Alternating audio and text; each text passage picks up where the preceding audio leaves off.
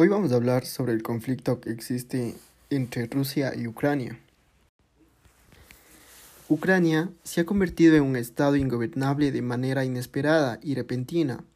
De haber sido una república postsoviética más estable desde el punto de vista político, económico y social durante la década de 1990, se ha convertido en una zona inestable, plagada de conflictos armados y resentimientos nacionales, alentados en una cierta medida y sobre todo en sus inicios desde fuera de sus fronteras en el momento actual, diciembre de 2014, ya se cuenta con más de 5.000 muertos y un millón de desplazados como consecuencia de la guerra.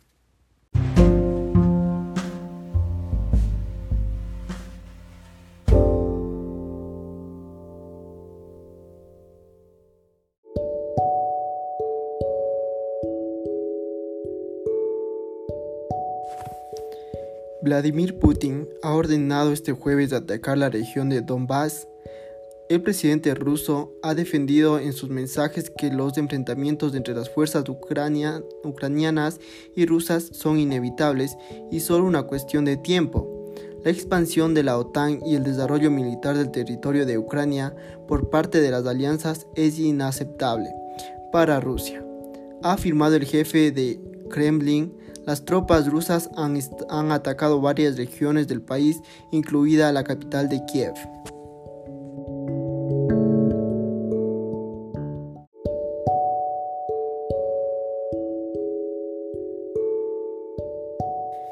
Los recientes movimientos despiertan el fantasma de la Guerra Fría. El trasfondo de esta crisis es la negativa rusa a aceptar el acercamiento de la OTAN y de la Unión Europea a la antigua República Soviética, a la que Moscú considera parte de su identidad y de su espacio de influencia, y cuyo control juzga vital para su seguridad. Putin cree que ambos países conforman un solo pueblo,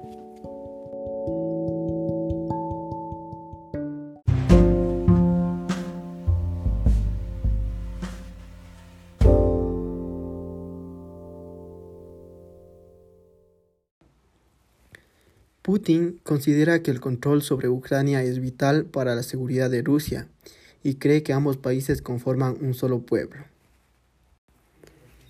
Es algo curioso lo que estamos viviendo, una guerra que parecía imposible pero a la vez inminente, le dice a BBC Mundo el analista de asuntos rusos del Wilson Center, Maxim Trudolobov.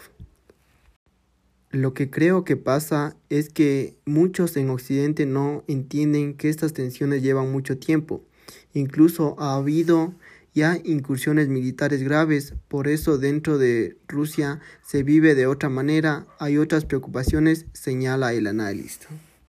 Estados Unidos alerta de que Rusia planea un ataque de falsa bandera, un sabotaje contra sus fuerzas en el este de Ucrania para atribuírselo a Kiev y justificar una invasión.